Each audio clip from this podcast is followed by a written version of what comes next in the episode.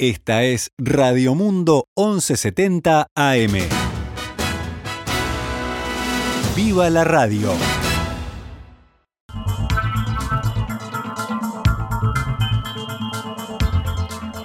12 horas 18 minutos, damos comienzo a una nueva edición de Noticias al Mediodía en este día miércoles, miércoles 4 de agosto del año 2021, cuando actualizamos la información.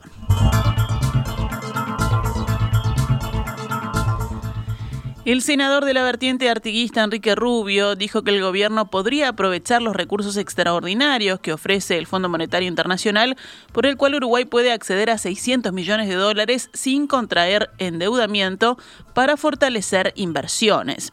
Esta mañana, en diálogo con En Perspectiva, el senador Enrique Rubio habló sobre el proyecto de rendición de cuentas, que el Frente Amplio decidió no acompañar, y aseguró que desde el sector vertiente artiguista se esperaba mayor inversión y que el gobierno debería valorar estos recursos del FMI para impulsar proyectos.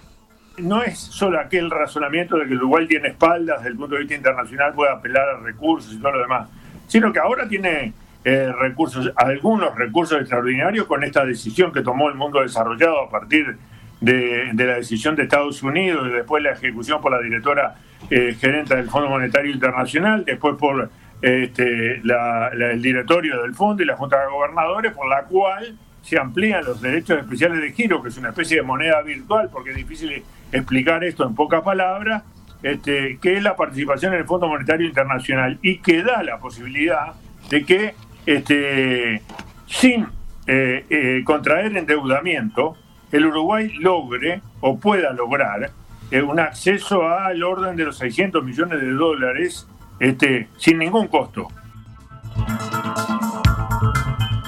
Rubio dijo que esta posibilidad de acceder a los recursos del FMI se concretó ayer y que la discusión aún no se ha dado, pero insistió en que quiere consultarle a la ministra Azucena Arbereche qué piensa hacer con esto. Yo quiero preguntarle a la ministra de Economía cuando vaya al Senado qué es lo que piensa hacer con esto, porque esto, lo, esto forma parte, si uno quiere, de las reservas. Si, si no quiere, ¿no? o si entiende que es conveniente hacer una apuesta en otro sentido, bueno, entonces se lo vende a otro banco central, por ejemplo, y obtiene recursos frescos para poder aplicarlos a eh, temas económicos o sociales eh, que tiene en el momento. Este es eh, un, tema que ingresa, ¿no? Muchas cosas ingresa porque la realidad es cambiante. Consultado sobre los proyectos a los que se podrían destinar estos fondos, el senador afirmó lo siguiente. En proyectos que tengan que ver con vivienda, no estamos convencidos para nada que haya que hacer el traspaso de colonización al financiamiento para este, los asentamientos, o sea, para vivienda, desde ese punto de vista. Nos parece que en realidad esto eh, acentúa un problema que tenemos enorme, que es el de la migración de, la, producción familiar este, del agro hacia, hacia las periferias de las ciudades, ¿no? Este, en vivienda y en ciencia y tecnología, como dos apuestas centrales. Eso no quiere decir que no se aplique en otras cosas, pero yo, eh, a nuestro juicio el tema va por ahí. La Asamblea General aprobó el pedido del Ministerio de Economía de aumentar el tope de endeudamiento público para este año de 2.300 millones a 2.700 millones de dólares debido a la emergencia sanitaria. El subsecretario de Economía, Alejandro Irastorza, explicó en conferencia de prensa, luego de la comparecencia, a qué se destinará este mayor endeudamiento. Bueno, el destino básicamente es seguir atendiendo todos los temas vía el Fondo Coronavirus, eh, sociales para los, los sectores más vulnerables, apoyos laborales, productivos eh, obviamente ese es el foco que, obviamente lo hemos anunciado y seguiremos eh, apoyándolo.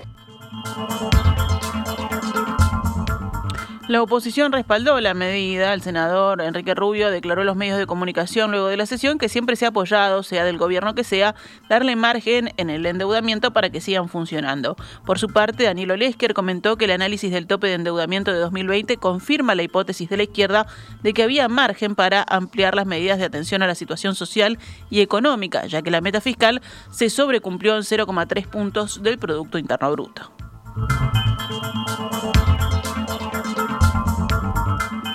Si es por costo político, no me hubiera dedicado a esto, dijo ayer el presidente de la República, Luis Lacalle Pou, en diálogo informal con periodistas en su primer comentario público sobre el último aumento del precio de los combustibles.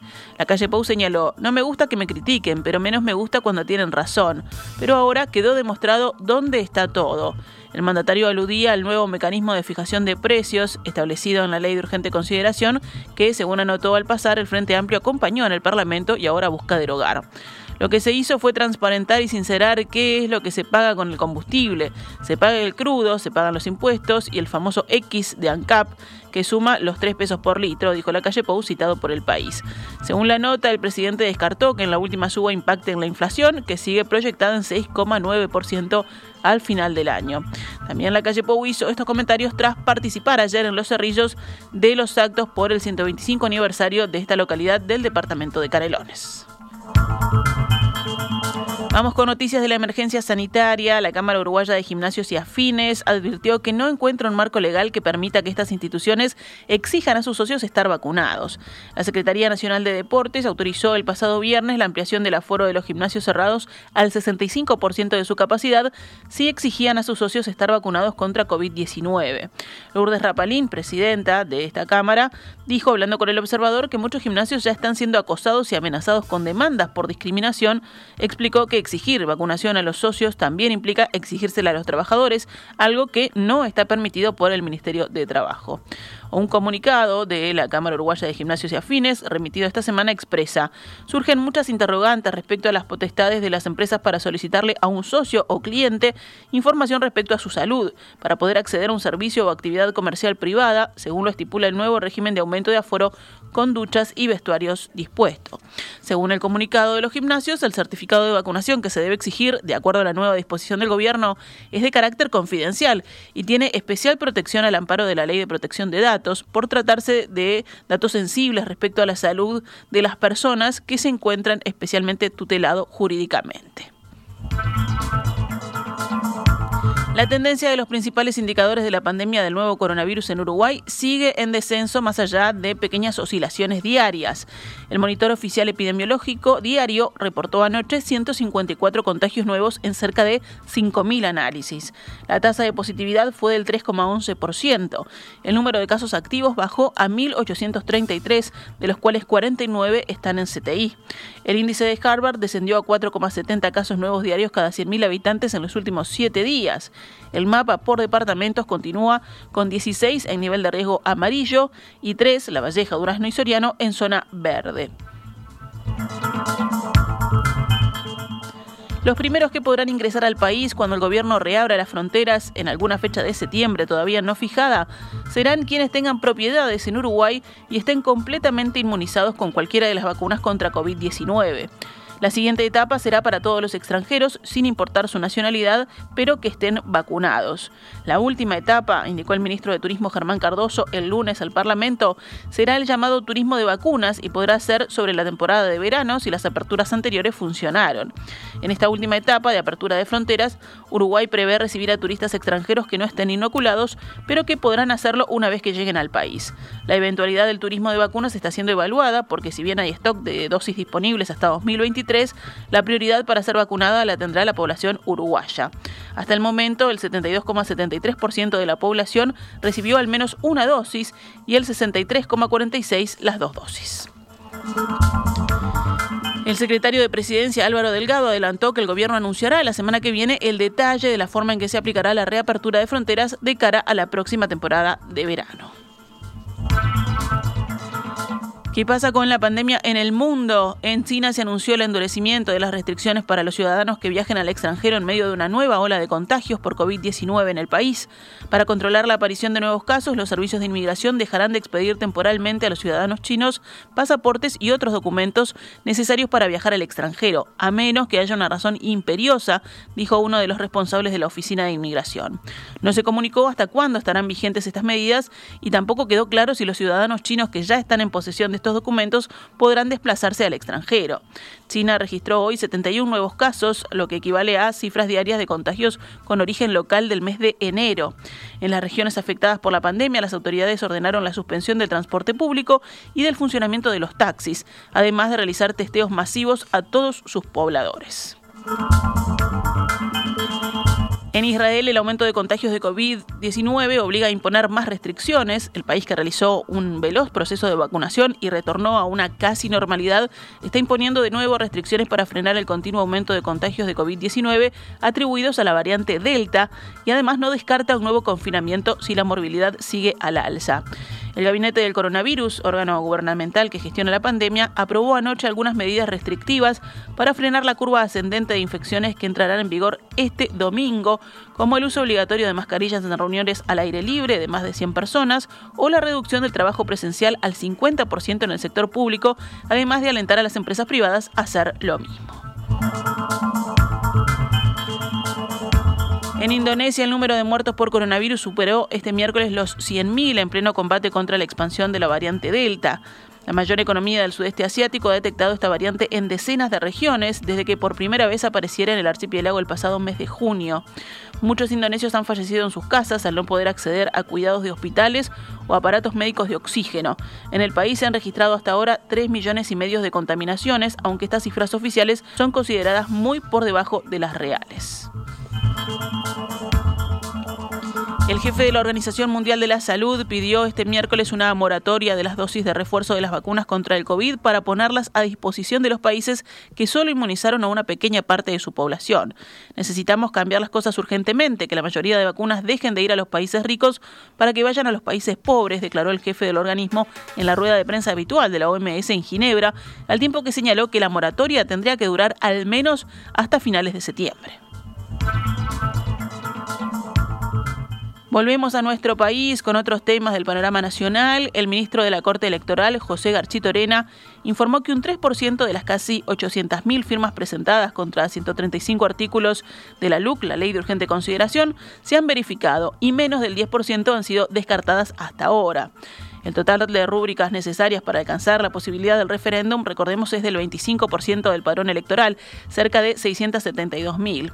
En declaraciones a Radio Montecarlo, Garchitorena sostuvo que es muy razonable que el eventual referéndum se lleve adelante el próximo año, dado los plazos para preparar este tipo de instancias. La Corte Electoral tiene 150 días hábiles para hacer el proceso de verificación de las firmas recolectadas, fecha que comenzó a regir el pasado 7 de julio.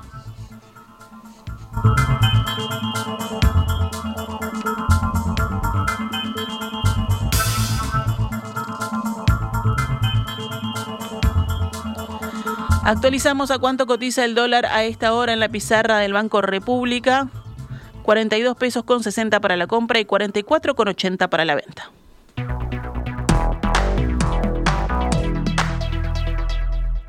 Esta es Radio Mundo, 1170 AM.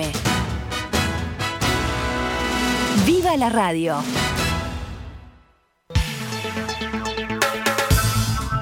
12 horas 33 minutos rápidamente. Sumamos alguna información al panorama internacional. En Medio Oriente, tres cohetes fueron lanzados desde Líbano hacia el norte de Israel, que respondió con bombardeos de represalia en territorio libanés, según indicó el ejército israelí. Tres cohetes fueron disparados desde el Líbano hacia el territorio israelí, dijo el ejército en un comunicado, sin mencionar el número de víctimas. Los de los cohetes cayeron en Israel y las fuerzas israelíes dispararon hacia territorio libanés, añadió sin especificar el lugar exacto de la caída de los cohetes. En algunas localidades israelíes situadas cerca de la frontera sonaron sirenas que advertían de los disparos. En respuesta, las fuerzas israelíes dispararon hacia el territorio libanés, según el ejército, pero no fueron reivindicados los disparos de inmediato. Cuatro personas en estado de shock fueron atendidas por eh, equivalente israelí de la Cruz Roja, que es el Magen David Adom, según la organización. En República Checa, tres personas murieron y decenas más resultaron heridas al chocar dos trenes en el pueblo Milavke en el oeste del país, según anunció la sociedad responsable de la red ferroviaria checa. Lamentablemente, según las informaciones actuales, una colisión ferroviaria dejó tres muertos y decenas de heridos, indicó la sociedad en un tuit. Según la compañía ferroviaria, todos los pasajeros son evacuados de los trenes. Después de la investigación del accidente por parte de la inspección de ferrocarriles, comenzarán los trabajos de limpieza de escombros. Planeamos reanudar las operaciones mañana por la mañana, indicaron. En esta etapa confirmamos que el accidente de tren mató a tres personas. Ya no estamos buscando pasajeros, indicó a su vez la policía checa. Y en deportes, dos partidos abren hoy la décima de las 22 fechas del Campeonato Uruguayo de Segunda División Profesional, que está liderando Racing con dos puntos de ventaja sobre Danubio y tres sobre Juventud. Hoy jugarán Rocha Albion a las 17 y 30 horas y Racing Villa Teresa a las 20 horas.